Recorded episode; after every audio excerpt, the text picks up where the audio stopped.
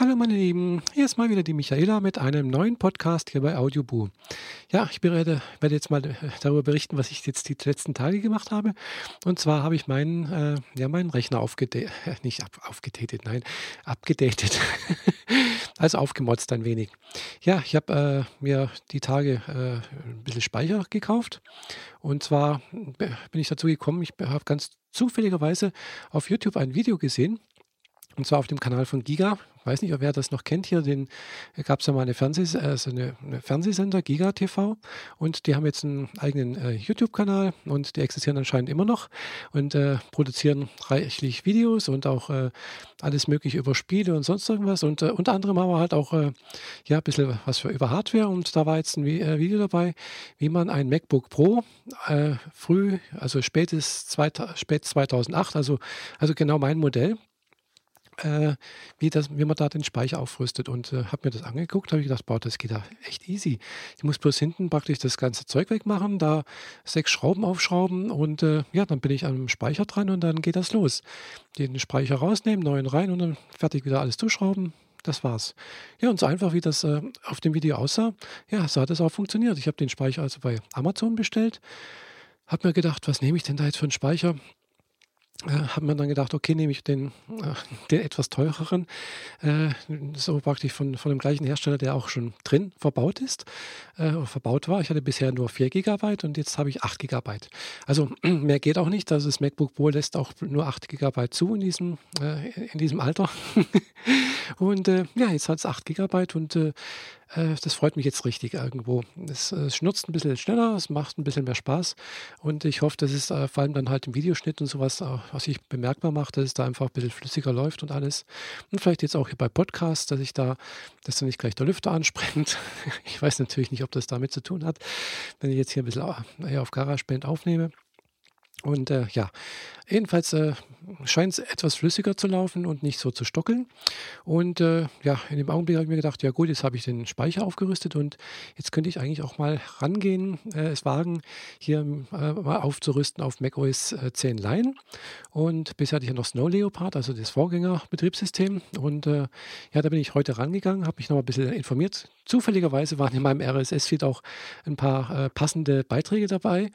Und äh, ja, zum Beispiel auch, wie man sich zum Beispiel so einen bootfähigen USB-Stick anfertigt, damit man dann halt, falls mal irgendwas schiefgehen sollte oder man halt doch irgendwie das System recovern müsste, oder neu aufsetzen müsste, wie man das äh, ja von dem so einem USB-Stick, wie man so einen USB-Stick anlegt. Und äh, das habe ich dann auch heute gemacht. Habe also alles von, äh, vom, aus dem App Store runtergeladen, habe mir dann diesen USB-Stick äh, angefertigt, damit, wie gesagt, falls mal was schief gehen sollte, hoffe ich ja nicht. Zur Not habe ich immer noch Time Machine, äh, wo man da, das habe ich auch schon ein paar Mal genutzt. Jedenfalls hat er einen Updates-Prozess gestartet und hat auch wunderbar funktioniert. Also hat, glaube ich, eine halbe Stunde gedauert und dann war ich auf macOS 10 Lion. Eher gesagt, nicht ich, sondern mein Rechner natürlich. ja, jedenfalls äh, hat auch wunderbar funktioniert. Was mich jetzt ein bisschen gewundert hat, ist, dass das Anmeldebild ein bisschen anders aussieht. Es gibt ein paar mehr Gesten anscheinend und äh, sowas wie Rocket Launch und äh, irgendwie so ein paar andere Sachen habe ich jetzt noch nicht ganz genau herausgefunden. Äh, das Mailprogramm sieht ein bisschen anders aus funktioniert auch ein bisschen anders. Äh, gut, iCloud ist natürlich jetzt auch möglich. Das habe ich dann auch gleich mal aktiviert. Und äh, mal sehen, wie das funktioniert.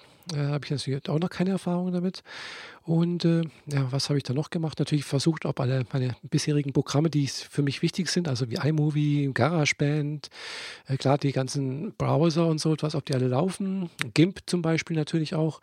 Äh, das ist ja mein, mein Bildbearbeitungsprogramm. Ja, das hat alles funktioniert. Das Einzige, was nicht funktioniert hat, ist Boink. Also Boink, das ist ja so ein kleines Programmchen, was eigentlich im Hintergrund läuft. Das ist eigentlich als Bildschirmschoner auch gedacht. Und äh, ja, das schaltet sich immer dann ein, wenn mein Rechner zum Beispiel längere Zeit nichts zu tun hat einfach sozusagen in Standby läuft, dann äh, krallt er sich praktisch das Programm äh, die Rechenleistung des, äh, ja, des, des, Prozessors, des Rechners und äh, analysiert irgendwelche Daten von SETI, also von, von dem SETI-Projekt. Also ich habe hab jetzt, es gibt noch andere Projekte, weiß nicht, irgendwelche Krebsmittelerforschung und keine Ahnung was, und Wetterprognosen und sonst irgendwas, aber ich habe da wirklich nur SETI drauflaufen und äh, ja, diese Daten, die werden ja irgendwo aus dem Weltall über irgendwelche hm, Funkteleskope äh, empfangen. Also praktisch es geht um die Suche nach Außerirdischen. Und äh, ja, dieses Programm funktioniert leider nicht mehr. Also das sind irgendwelche Zugriffsrechte, sagt er mir irgendwie, ja, äh, sie haben nicht genügend Zugriffsrechte, um dieses Programm zu starten und pipapo, keine Ahnung was. Ich habe jetzt auch schon ein paar Mal gesucht nach irgendwelchen Hinweisen, wie ich den Fehler beheben könnte. Habe auch ein paar gefunden, ein paar ausprobiert, aber ja, leider hat es nicht funktioniert. er sagt mir zwar immer, ich soll das Programm neu installieren und bei, so und so, bei diesen jenen Fragen so und so antworten. Das habe ich jetzt auch schon ein paar Mal gemacht und auch dann wieder deinstalliert und installiert und deinstalliert und deinstalliert. Und ja, aber es, hat, es, es will irgendwie nicht. Also irgendwo scheint da noch der Wurm drin zu sein und ich hoffe, dass, äh, da noch, dass ich da noch eine Lösung finde. Weil wäre natürlich schon schade, wenn ich das Boink da irgendwie oder eher gesagt SETI-Atom oder ja, SETI-Projekt nicht mehr unterstützen könnte, weil nur weil ich jetzt hier macOS 10 Lion drauf habe.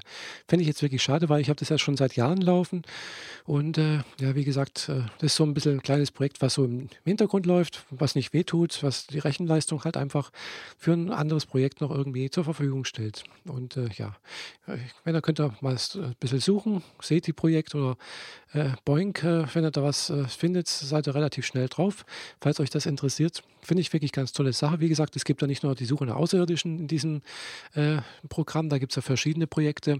Also wie gesagt, ich habe da schon länger nicht mehr drauf geguckt, was es da alles gibt. Wie gesagt, da gibt es irgendwelche Sachen, Arzneimittelforschung und äh, glaube ich, Suche nach schwarzen Löchern und äh, irgendwelche aus der Physik und also ganz, ganz unterschiedliche Sachen.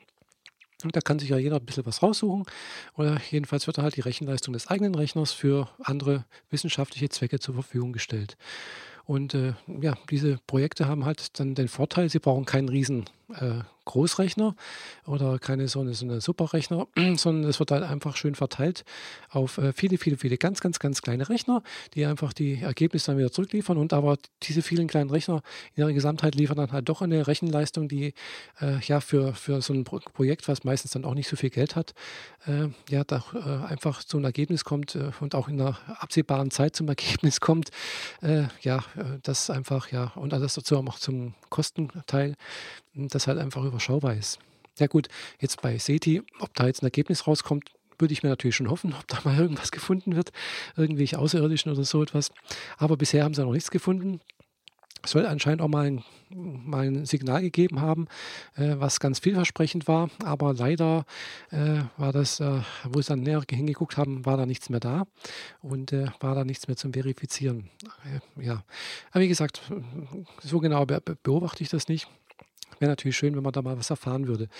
Ja, das war jetzt das äh, Update-Erlebnis von heute, beziehungsweise von, von gestern. Gestern habe ich den, den Speicher erweitert und ja, demnächst geht es dann vielleicht weiter noch mit einem anderen Videoschnittprogramm. Ich möchte ja jetzt gerne mal auf Mac, äh, nee, Quatsch, äh, auf Final Cut Express äh, Pro 10, also Pro X äh, umsteigen. Äh, bisher nutze ich ja iMovie. iMovie ist eigentlich ganz einfaches Videoschnittprogramm, ist wirklich sehr intuitiv bedienbar. Und äh, ja, das äh, Final Cut äh, Pro X soll ähnlich funktionieren, also auch mit Drag and Drop und äh, äh, im Prinzip eher, wenn, der, wenn man von, von iMovie kommt, äh, für jemanden, der umsteigt, dann doch einfacher zu bedienen.